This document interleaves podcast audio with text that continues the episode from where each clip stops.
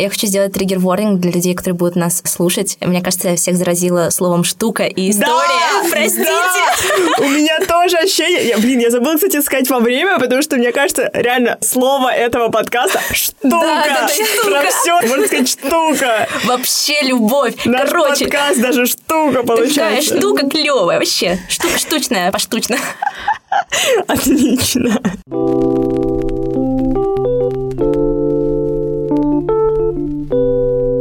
Привет, это подкаст «Как поступить». Вместе с абитуриентом и студентом мы разбираем темы про поступление и учебу на департаменте медиа. Так что если ты часто задаешься вопросом, как поступить, и думаешь, что нет правильного решения, то оставайся с нами. Мы будем рады это обсудить. Каждый выпуск мы приглашаем абитуриента, который имеет страхи и сомнения, относящиеся к вышке, и студента, который делится своим опытом. Сегодня мы поговорим о внеучебной жизни. Какой она бывает? Можно ли получить за нее деньги и зачем она нужна? Меня зовут Настя, я учусь на третьем курсе журналистики и являюсь автором подкаста «Как поступить». Рядом со мной в студии на Хитровском переулке в родном университете Ксюша Всем привет, меня зовут Ксюша, и я учусь на втором курсе медиакоммуникаций. и Полина. Привет, я в одиннадцатом классе. И сегодня мы же говорим с вами про внеучебную жизнь. Ну, Ксюш, расскажи нам про свой опыт. Э, Ты все-таки только на втором курсе, но я уже знаю, что можешь что-то нам рассказать про это. Ну да, на самом деле я начала активную деятельность скорее как раз на втором курсе, и за этот год много чего попробовала и успела. И если говорить про актуалочки, то... А давай прям список перечислим. Слушай, ну я сделала скрин, э, у меня есть mind -карта со всеми моими проектами, чтобы я не забыла о каждом из них, когда буду писать Во. свое резюме.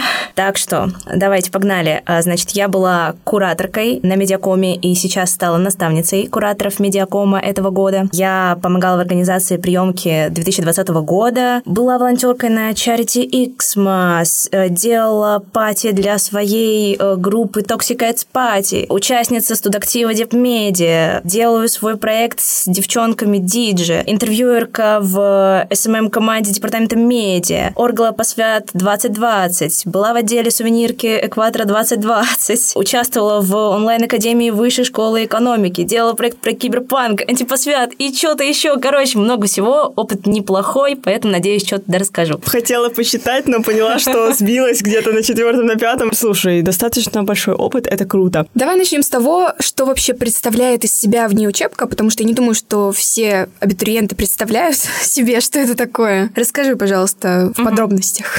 Окей, давайте, наверное, тогда расскажу, что такое учебка. Чтобы пойти от обратного, э, в учебную часть входят дисциплины, которые вы проходите, всякие штуки, которые вы делаете именно по учебе на своей образовательной программе в вышке. А внеучебка — это всякие организации, в которых вы принимаете участие и пробуете себя. В общем, внеучебка, она включает в себя очень много разных сфер, будь то, я не знаю, спорт, бизнес или что-то еще. Вы объединяетесь с такими же идейными ребятками и делаете проекты. А зачем она нужна вообще? Это будет какой-то опыт в будущем для тебя? Или это связано с учебой, может, какие-то плюшки? Ну, слушай, по учебе точно не знаю. Может быть, у кого-то какие-то плюшки и появлялись, у меня скорее нет. Если говорить про мотивацию, у всех людей она разная. Мне кажется, просто клевый опыт, который может подарить э, новые знакомства и навыки, которые пригодятся в будущем. Я тоже хочу вставить свои пять копеек, потому что, ну, у меня, конечно, нет такого списка, как у Ксюши, но я тоже участвовала в студенческих организациях. Оргала посвят, была куратором. Для меня а, во многом внеучебка про комьюнити. Вот, мне кажется, на парах ты знакомишься со своей группой, на лекциях ты еще можешь пересечься там с несколькими людьми, но чаще всего вы там тоже сидите как-то по группам, да и ходит обычно них э, к концу года уже, давайте по пальцам пересчитаем, да, количество людей на лекциях,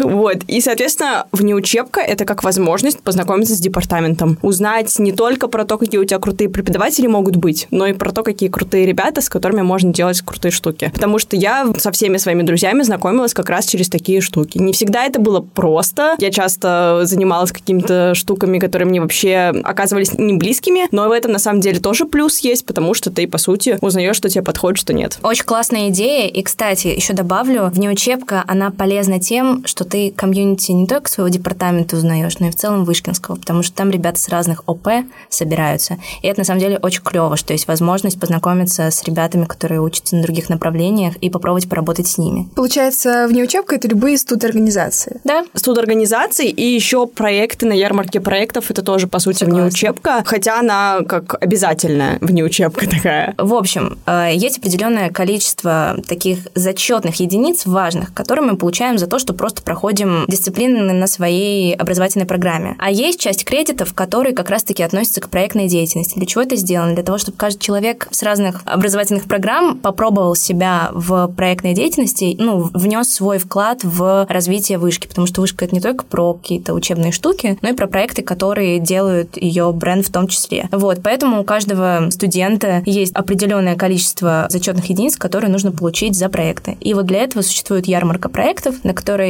разные ребята и, кстати, преподаватели тоже публикуют свои проекты, в которых ты можешь поучаствовать и получить свое определенное количество кредитов. Ну, там совсем разный список. Там и можно и в исследованиях поучаствовать. И, допустим, мы с Ксюшей занимаемся SMM на департаменте медиа, и это тоже та проектная деятельность, за которую ты получаешь кредиты. А кредиты — это как раз вот эти зачетные баллы, по которым тебя потом аттестовывают. Да, да, да, да. Без них, э, если ты не поучаствуешь ни в одном проекте за это время, тебе просто диплом не выдадут. Следующий вопрос. В чем уникальность вышкинских проектов, э, вышкинских организаций внеучебных? Ух, В уникальность. студентах. Давайте вот Да, так. комьюнити. Я, кстати, на самом деле не знаю насчет студенческих организаций очень много в других университетах, но что могу точно сказать, что количество, которое есть у нас, оно точно превалирует. Согласна. Но мне кажется, еще, когда мы говорим про уникальность, мы, наверное, должны иметь опыт взаимодействия с какими-то студорганизациями других вузов, а мы этого опыта не имеем, поэтому не можем точно сказать, в чем уникальность вышкинских штук. Но в людях, которые здесь учатся, это самое главное. Комьюнити здесь, правда, крутое. Люди здесь делают крутые штуки, и клево с ними взаимодействовать и работать. Я придумала, как сравнить э, студенческие организации разных университетов. А, Есть Саша Жиркова, основатель коммуникационного агентства Setters SEO Setters Education. Она часто ходит с лекциями в разные университеты. Так вот, она уже была в Ранхиксе, она уже была в Плехановке, она уже была, не помню где еще, но точно в каком-то еще университете была. Вышку, мне кажется, она пришла в один из последних университетов. Что-то тут не так, вам вот не кажется? Но, насколько я знаю, ее очень удивило то, что у нас есть гримерка, поэтому Зато я думаю... качество, да. Мы просто работали над качеством. Там Это еще два правда. года назад не было покровки, вот, а теперь она есть, и теперь можно приглашать. Построили гримерку на покре ради Саши Марковой, чтобы она сказала, что вышка лучше вуз. Да, получается так. Лена, это все очень круто. Расскажите, вообще, можно ли создать свою организацию, и если да, то как? Да. А ты создавала? Я не создавала, но я знаю, как это делать. Так. У меня, кстати, мой одногруппник. Вообще интересная история. У нас был на первом курсе проектный семинар, самый первый, на котором мы делали свои самые первые проекты. И именно на этом проектном семинаре родилась студенческая организация «По ту сторону», которая работает сейчас до сих пор. У них там уже успел даже ребрендинг какой-то произойти, какие-то изменения. Типа ребят реально работают с первого курса, и это очень круто. Вот, как создать студенческую организацию? У нас есть такая штука, называется Центр поддержки студенческих инициатив. По сути, тебе нужно просто отправить свою заявку, и если все будет ок по заявке, и CFC тебя поддержит, то все, ты становишься студенческой организацией и можешь что-то тут творить. Знаю, что у тебя есть проект э, Хейдиджи. Вы хотели бы его сделать студенческой организацией как раз? Но мы, кстати, думали над этим вопросом в самом начале, как только запускались, и решили все-таки остаться такими ребятками из вышки, которые делают проект, независимый от вышки. Решили не становиться студорганизацией в надежде, что будем жить дальше и как-нибудь, может быть, развиваться в другом направлении. У нас, наверное, просто другие чуть-чуть стратегические цели. Почему вы выбрали быть отдельно от студенческой жизни? В чем плюсы быть студорганизацией там и минусы? Слушай, по минусам я точно не могу сказать, типа у нас не было какого-то определенного минуса, из-за которого мы сказали бы, о нет, мы не хотим становиться студенческой организацией, ни в коем случае нет. Такого как бы не было. Из плюсов студенческие организации точно получают поддержку от CPC, материальную в том числе на год для развития вкладываться и все такое. CPC периодически что-то там поддерживает, если там нужны какие-то, не знаю, материалы, которые сложно достать, еще что-то сделать, ты можешь в целом обратиться в CPC, и тебе, скорее всего, я думаю, помогут. Сама не обращалась, но я в этом уверена. В общем, когда ты студорганизация, у тебя есть всегда такая вот подушка безопасности в виде центра поддержки студенческих инициатив, в который ты можешь обратиться. Студенческая организация предполагает э, то, что ты остаешься в ней до тех пор, пока ты студент. Ну да, условно, мы бы сделали хейдиджи, и потом нам нужно было бы, например, обновлять редакцию, ну или как-то, не знаю, набирать студентов, чтобы чтобы студенческая организация продолжала жить даже после того, как мы выпустимся. А расскажи мне про студактив немного. Как он живет? Студактив, ура, хорошая тема. На самом деле, я очень рада, что у нас такая штука есть. Я когда смотрела раньше всякие сериальчики про универ и так далее, кстати, сериал «Универ»,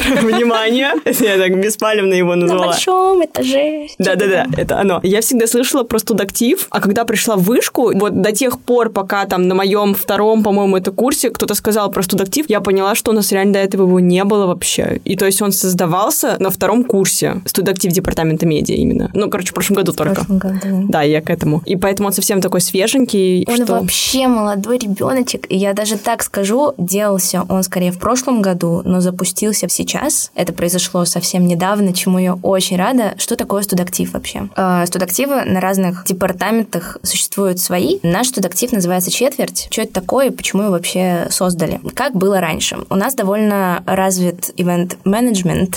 ну, короче, организация ивентов э, на департаменте. Мы очень часто что-то такое делаем. И как обычно это происходило, это была такая децентрализованная штука. Вы из своих потоковых бесед узнавали, что что-то организовывается, и шли организовывать это все дело. И не было какой-то такой структуры, которая это все дело в одно соберет и даст тебе полное понимание, что происходит, что сейчас организовывается, кто это делает, какие-то мероприятия, для кого они все такое. Студактив — это как раз та самая структура, которой не хватало. Это как раз то объединение людей, которые делают все ивенты на департаменте медиа, а в будущем, может быть, и не только. И он сейчас начал свою активную работу, уже начинают организовывать летний фестиваль там какой-то, выпускной. В общем, начинается активная деятельность. Студактив стал актив. Как раз скоро ждем перваков, которые в него вступят, и будем что-то делать уже вместе. Получается, все вот эти проекты, которыми ты занимаешься, они пополняют твое профессиональное портфолио, и в будущем ты можешь прийти на работу и сказать, вот, я вот это все сделала, я классная, наберите меня. Могу я начать, потому что я сейчас не только занимаюсь студенческими организациями, но имею какое-то постоянное место работы. Когда я приходила в агентство, я пришла туда только со студенческими проектами. Ну, то есть не только организациями, я еще как раз занималась СММом на департаменте, это уже не организация, это проект. Но я пришла туда только со студенческими проектами. Я считаю, что это такой один из выгодных, интересных кейсов, и думаю, что таких тоже можно еще найти. Но я как человек, который пока не имеет постоянного места работы, скажу, что да, я воспринимаю свой опыт в внеучебке как пунктики в портфолио в том числе. Портфолио — это вторичная штука. Все эти места работы, в которые ты приходишь с портфолио, они интересуются не тем, что ты напишешь через буллеты на листике, а тем, какой опыт за плечами ты имеешь и что ты можешь им принести. Я понимаю, что внеучебка, правда, подарила мне очень много важных и разных знаний, которые помогут мне в серьезной и большой работе. Еще один э, удачный кейс, что некоторые подработки,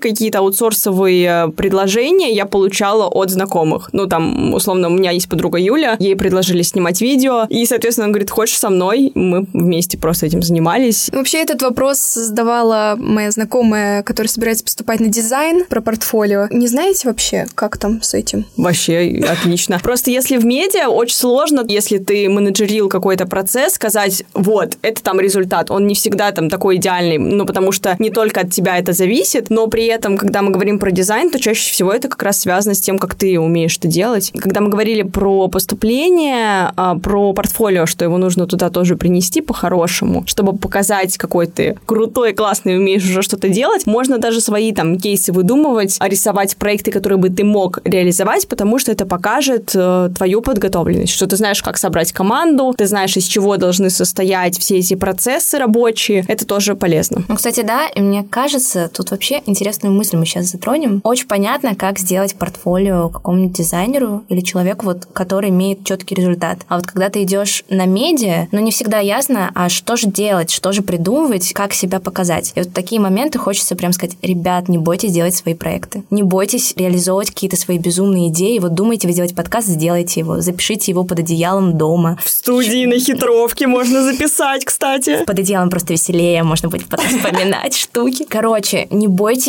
делать что-то, что кажется страшным, потому что иногда кажется не страшным придумать компанию, для которой нужно сделать лангрид и задизайнить этот лангрид. Но кажется страшным, о господи, записать первый выпуск подкаста и потом его показать кому-нибудь. А на самом деле это клевый опыт, и никто вас за это не побьет, не ударит, ничего не сделает, только поблагодарят и скажут, блин, ребят, вы крутые, что вы это делаете. Мы уже говорили об этом в подкасте про траекторию развития, в том числе, что студенческие организации позволяют понять себя, найти в этом нелегком э, карьерном пути, но при этом э, вышка — это то место, которое дает как раз тебе парниковые условия для того, чтобы развиваться и не бояться, потому что, по сути, у тебя нет такой большой ответственности, когда ты приходишь на серьезную работу с серьезными людьми, и тебе, по сути, не платят, поэтому ты всегда, если что, можешь сказать, я не виноват, мы исправим, мы починим, что-то такое. Ну, вы как бы вместе ничего не знаете, и вместе учитесь, Да. это клево. Сразу Да. поддерживает. У тебя нет каких-то больших дядь, которые тебя учат. Вы Да. вместе что-то учитесь и делаете это. круто. Боже, захотел студенческую организацию, что меня никто ни, ничего ни за что не, не бил, не ругал. Ладно, меня не бьют, но как бы серьезные люди, они всегда такие серьезные. То есть комьюнити для вас, ну и для всех студентов вышки являются основной мотивацией делать какие-то проекты, и вы просто не можете ничего не делать. У меня не было такого варианта. То есть я как только пришла в университет, я сразу пошла волонтерить на дне вышки, потом поехала на посвят, потом сразу что-то еще было, наверное. Ну, в общем, оно само крутилось вокруг меня, я просто, я знала, что я хочу этим заниматься. И сейчас, оборачиваясь назад, я понимаю, что если бы у меня не было этого опыта, как бы я нашла бы там работу какую-то, стажировку, что бы я им сказала? Всем привет, я учусь в вышке, и я хожу на пары. Ну, круто, молодец, а что еще можешь? Ну, еще у нас есть э, такая штука, часто во время пар мы делаем разные проекты. И эти проекты, они тоже тебя заряжают. То есть ты делаешь какой-то маленький там презентацию, я не знаю, про что у нас там были проекты. Допустим, подкаст, кстати. Мы уже делали подкаст. Наверное, это, кстати, один из таких катализаторов.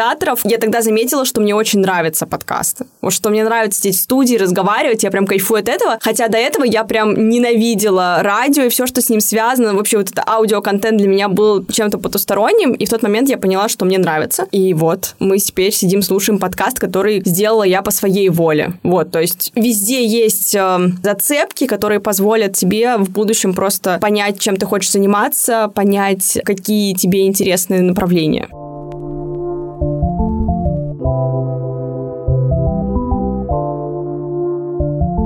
Всем привет, ребят! Меня зовут Вероника Аквит, мне 16, и я уже автор подкаста «Твори где хочешь». Вы спросите меня, что я делаю в этом выпуске? Ну, во-первых, в моем подкасте я взяла интервью у десятков амбициозных подростков, которые уже добились чего-то в сфере медиа, несмотря на свой возраст. У блогеров, инфлюенсеров, SMM щиков, таргетологов, дизайнеров и многих других, кто связан со сферой Инстаграм. Во-вторых, я сейчас в 10 классе, и уже в следующем году я буду абитуриентом в ВШЭ, буду сдавать ЕГЭ, полностью окунусь в эту атмосферу. Поэтому, если хотите больше узнать про мой путь, переходите ко мне в блог в Инстаграм. Я решилась на запись подкаста еще до поступления. Если хочешь узнать как, а также как это мне поможет при самом поступлении, тогда слушай мой подкаст. Я буду очень рада. У нас есть рубрика, в которой мы каждому участнику подкаста по отдельности задаем один и тот же вопрос, чтобы узнать, насколько они похожи, насколько их мнения отличаются или совпадают. Да и просто интересный вопрос я постоянно задаю. Так что у меня для Полины есть вопрос. Какую бы ты создала студорганизацию? Про что бы она была? С кем бы была? Для кого бы была? Такой достаточно думательный вопрос. Хотелось бы сделать такой проект, который будет связан с искусством, с музыкой, хотя музыка — это часть искусства, но неважно, чтобы она как бы была таким... а, Значимым звеном. лейтмотивом. Ну, пока это что-то такое эфемерное в моей голове, но вот что-то очень хочется такое, чтобы кинематографичное было. И в чем это совместить, я пока не понимаю, но это, наверное, тот проект, к которому я буду идти э, на протяжении обучения. Неважно, поступлю я в вышку или нет, хотя я поступлю. Это будет что-то такое, что будет наполнять людей эмоциями, и мне очень важно, чтобы это было вот что-то такое на духовном уровне просветительское. Мне нравится идея вдохновлять людей, так что я надеюсь, у тебя получится создать такой проект. А теперь ждем Ксюшу. Теперь со мной Ксюша, и я задаю тебе такой же вопрос, хоть у тебя уже и было много проектов в твоей жизни, но какую бы ты создала студорганизацию? В начале второго курса я на самом деле задумалась над этим вопросом. Я интересуюсь пленочной фотографией и думала, почему бы не сделать какую-нибудь лабораторию, где ребята будут прям вместе собираться и делать что-то именно связанное с пленкой, проявлять ее в какой-нибудь комнате, что-то такое. Вытворять. Потом мои перваки, как раз из моей группы, которую я курирую, а, создали медиа про пленку, оно прям так и называется, очень крутое. И я тогда поняла, «М, класс, есть единомышленники, это прикольно и здорово. Я не стала реализовывать эту идею, потому что сейчас понимаю, что в целом студенческих организаций в вышке очень много, и я скорее человек, который хотел бы развивать то, что сейчас существует, чтобы это становилось круче, чтобы это становилось масштабнее, потому что много маленького — это тоже класс, но не всегда в этом большом количестве находится много людей, которые готовы в это прям вкладывать свой ресурс и это как-то развивать. Поэтому я думаю, что я бы сейчас не создавала новую студенческую организацию, я бы просто выбирала ту, которая сейчас мне подходит по идее, и работала бы в ней, развивала бы ее, собственно, чем я и планирую заниматься, например, в студактиве четверть. Угу. Вот. Прекрасно, мне очень понравились ваши ответы. Спасибо большое.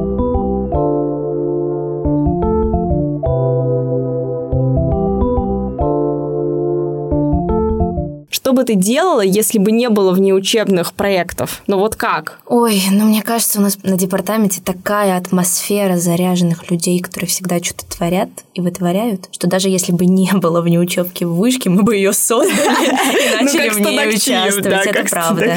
А, кстати, у тебя бывают моменты, когда тебе нечего делать? Вот это вопрос в топ, который даже, в принципе, не привязан к теме, потому что я была в офисе, и люди вокруг меня ходят, и они вроде там, не знаю, валяются, там телефончики, вижу, залипают. Ну, то есть я могу тем же самым заниматься, но я понимаю, что у меня в голове всегда есть, что мне сделать. Вот, и хотел спросить у тебя, у тебя тоже могу, Полин, спросить. Может быть, у тебя есть такой момент. Хотя у меня, кстати, вот у меня в одиннадцатом классе, мне кажется, уже вот тогда не было того момента, когда я такая, вот сейчас у меня ничего нет, я пойду отдохну. Да, этого нет.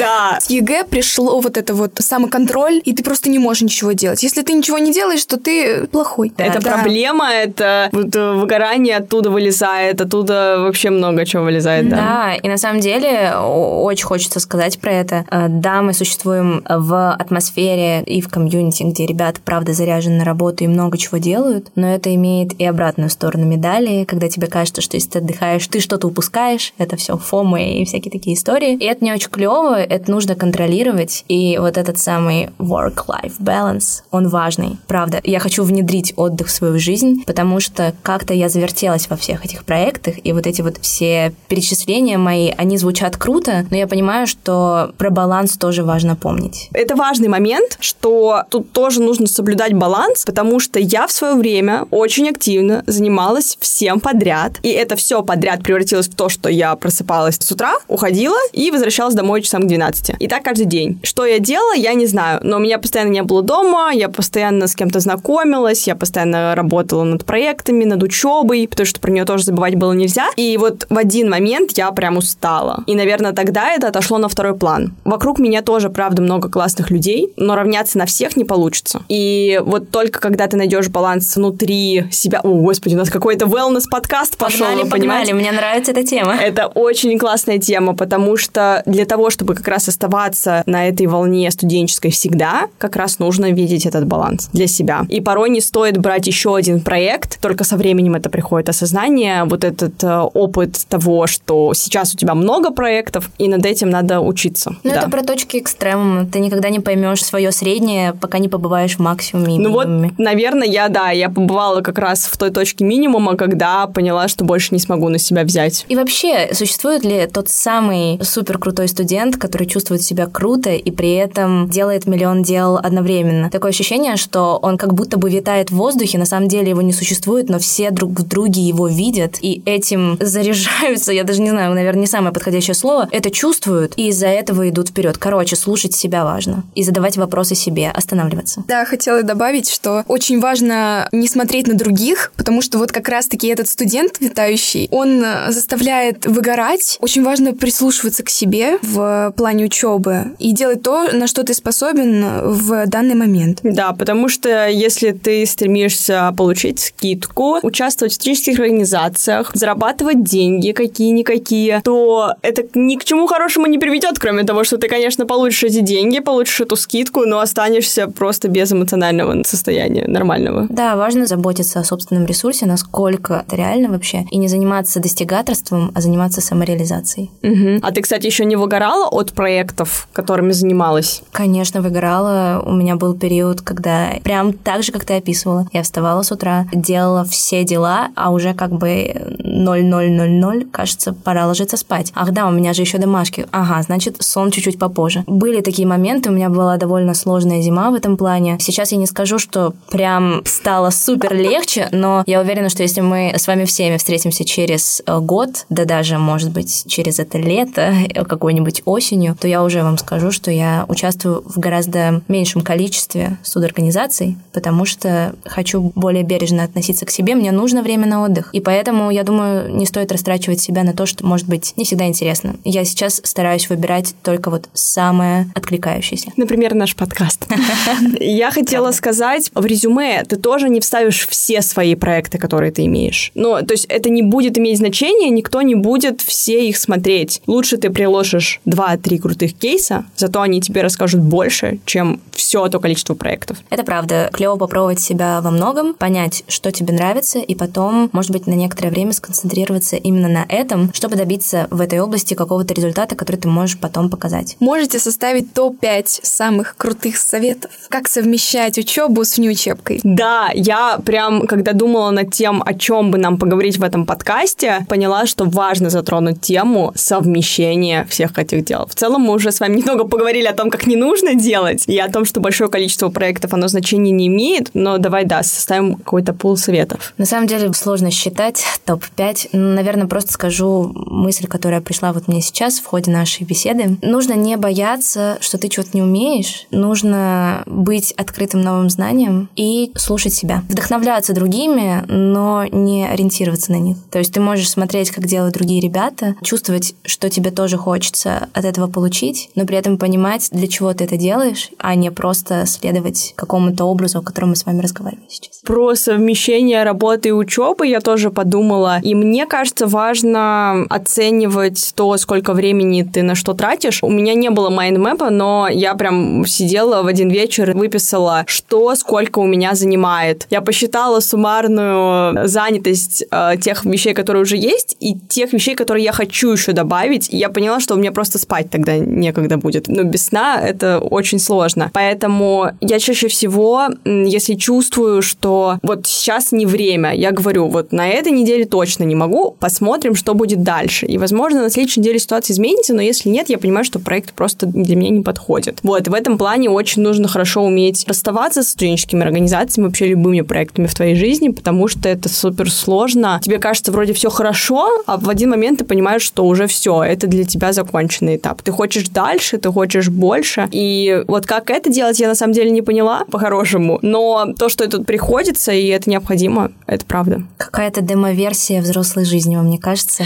Так не да. бойтесь сменить место работы, не Да. бойтесь уходить, не бойтесь нового опыта. И это правда, это клево. Мне нравится то, что универ — это реально, как мы говорили, тепличка, в которой нас выращивают и учат. Но я вам больше скажу на самом деле. Вот ты когда в реальную жизнь входишь, не то чтобы там прям очень похоже на самом деле. Там бывают моменты, к которым я не была готова, и я просто оборачиваюсь и думаю, так, э, вышка, я к вам. К чему готовиться? Вот что точно могу отметить, это оплата труда. Когда ты работаешь много бесплатно, а я там около двух лет в итоге со всякими студенческими проектами очень часто имела дело, где не предполагалась оплата, кроме кредитов. И то эти кредиты, они изначально прописаны в проекте, и ты просто принимаешь условия игры, у тебя нет вариантов ответа и так далее. И поэтому прям такой глобальный вопрос, сколько просить, как просить, у кого просить, а когда это делать, а когда, если больше, как бы, да, вот это такой глобальный вопрос, на который до сих пор не знаю ответа. В плане зарплаты, оплаты труда в целом, это очень сложно. Мгм. Ну, мне кажется, это клевая траектория развития. Очень важная штука, про которую мы, правда, мало разговариваем. Может быть, даже вообще не разговариваем. И я сейчас подумала, у нас же в вышке есть менторство. Где... Офигительная программа, обожаю менторство. Тоже передаю привет Саше, моему ментору. Я еще не участвовала, но я хочу попробовать. И мне кажется, как раз это люди из сферы, которые тебе помогают как-то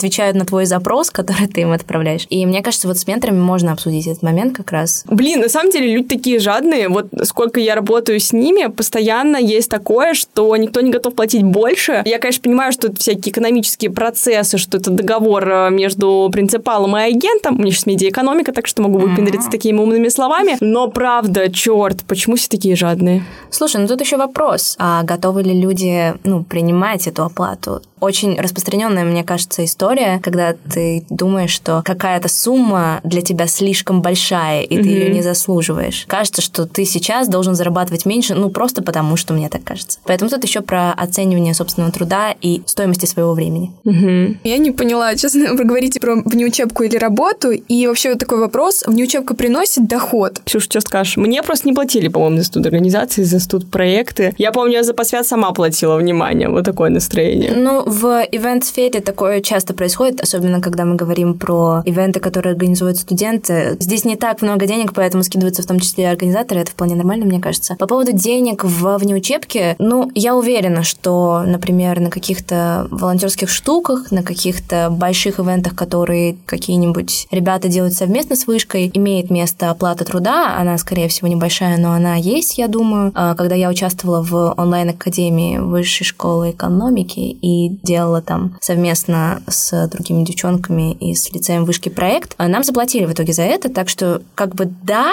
тебе могут заплатить, но я не уверена, что это основная цель, за которой нужно идти сюда. Да.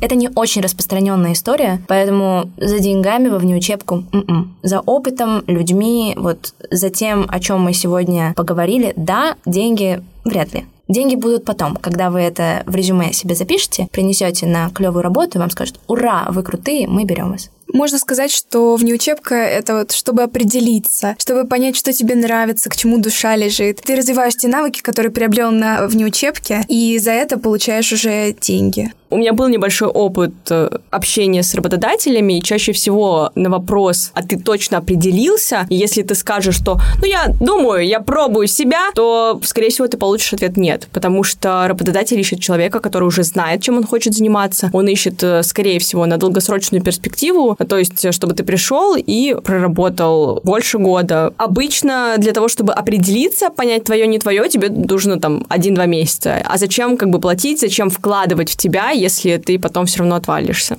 И в этом крута внеучебка. Здесь ты можешь себя пробовать, здесь ты можешь заходить в новые для себя сферы, учиться новым навыкам, и тебя за это никто не осудит, тебя поддержит, потому что учатся все. И вот это я во внеучебке правда ценю, потому что в моем случае она мне очень помогла понять, что мне нравится. Я первокурсницей пришла вообще зеленой, и я вот на том же первом проектном семинаре, о котором уже рассказывала, я сидела и такая, в смысле мне за 20 минут нужно придумать идею проекта, в смысле мне не нужно готовить ее три года, подождите. То есть у меня произошло произошла прям такая смена мышления, я бы сказала, точнее ее трансформация, да. И вот эта трансформация, она происходит до сих пор на самом деле. И я помню, как в своих первых каких-то начинаниях я пробовала себя вообще на маленьких должностях, в тех же ивентах, просто, ну, как-то, чтобы прочувствовать, как работает система, как в целом работают люди, которые уже имеют опыт. И потом, нарабатывая этот опыт, я росла, и сейчас, например, в нашем HeyDigi я организовываю работу и понимаю, что мне очень нравится Notion, очень очень нравятся таблички, которые я в том числе использовала, не знаю, на отборах куратора этого года. Ну, типа, я поняла, куда мне хочется двигаться, как раз благодаря тому, что я попробовала себя во многом, поняла, что мне нравится, что мне не нравится, и куда мне идти дальше. Я, кстати, до сих пор не знаю, что мне точно нравится, а что нет, но э, одно я знаю точно, что все то, что было, оно было не зря, потому что э, мне сейчас, допустим, интересен project management, э, организация, скорее даже не ивентов, а просто рабочего процесса, и здесь имеет смысл знать, как работает фотограф, видеограф, как работает видеограф, как работает дизайнер. Ну, дизайнером я не работала, но вот некоторые из профессий, которые включают в себя руководство вот этого процесса, если вы поняли, о чем я, потому что, mm-hmm. мне кажется, я сама запуталась, это полезно знать, как люди делают э, другую работу, которая напрямую к тебе отношения не имеет, потому что ты, по сути, даешь ТЗ и потом просто одобряешь или нет э, результат. И круто, что я там, допустим, знаю, как это работает. Ты это... не сможешь дать техническое задание, не зная, как работает человек, который да. должен это техническое да. задание выполнить. Особенно если ты хочешь пробовать себя в организации в дальнейшем. Очень важно понимать, как работают люди, которых ты будешь организовывать. Да, и вот мне из-за этого очень грустно, что я супер профан в дизайне. Я делаю какие-то минимальные штуки. Мне нравится на самом деле, но я все равно все еще профан. И в этом плане мне прям очень сложно с дизайнерами, потому что они просят формат, и они просят, э, не знаю, цвета, а я говорю, да как хочешь делай. А потом в итоге получается что-то то, что я не хочу. И вот оно, откуда идут лапы, откуда идут что обычно? Растут ноги. Но у нас могут лапы, я в целом... Да, откуда идут лапы? Я хотела добавить кое-что про абитуриентов.